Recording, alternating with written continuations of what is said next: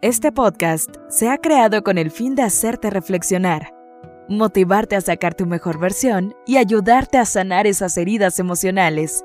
Aquí está el Shot de Vida con Fer Rodríguez.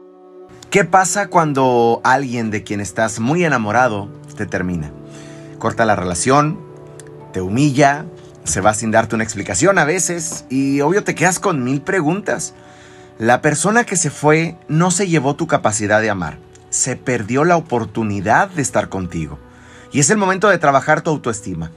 No porque se fue significa que tú no vales. Tal vez significa que eres demasiado para esa persona. Ese, eh, de eso de hecho hablo mucho en mi libro Recuperando el amor de mi vida. Y a veces cuando pasa esto, piensas que la felicidad ya no es posible, que no encontrarás a alguien. Es que Ferro, era el amor de mi vida. Es válido que en ese momento lo creas pero el amor de tu vida eres tú mismo y probarle de alguna manera a esa persona que se equivocó al haberse ido es lo que debes hacer.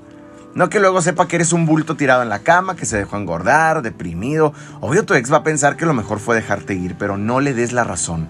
Demuestra cuánto se equivocó en haberte dejado porque tú vales. Es el momento de decir, todos se pueden ir, pero yo no me voy a abandonar, porque la depresión es abandonarte a ti mismo y esa es la peor traición.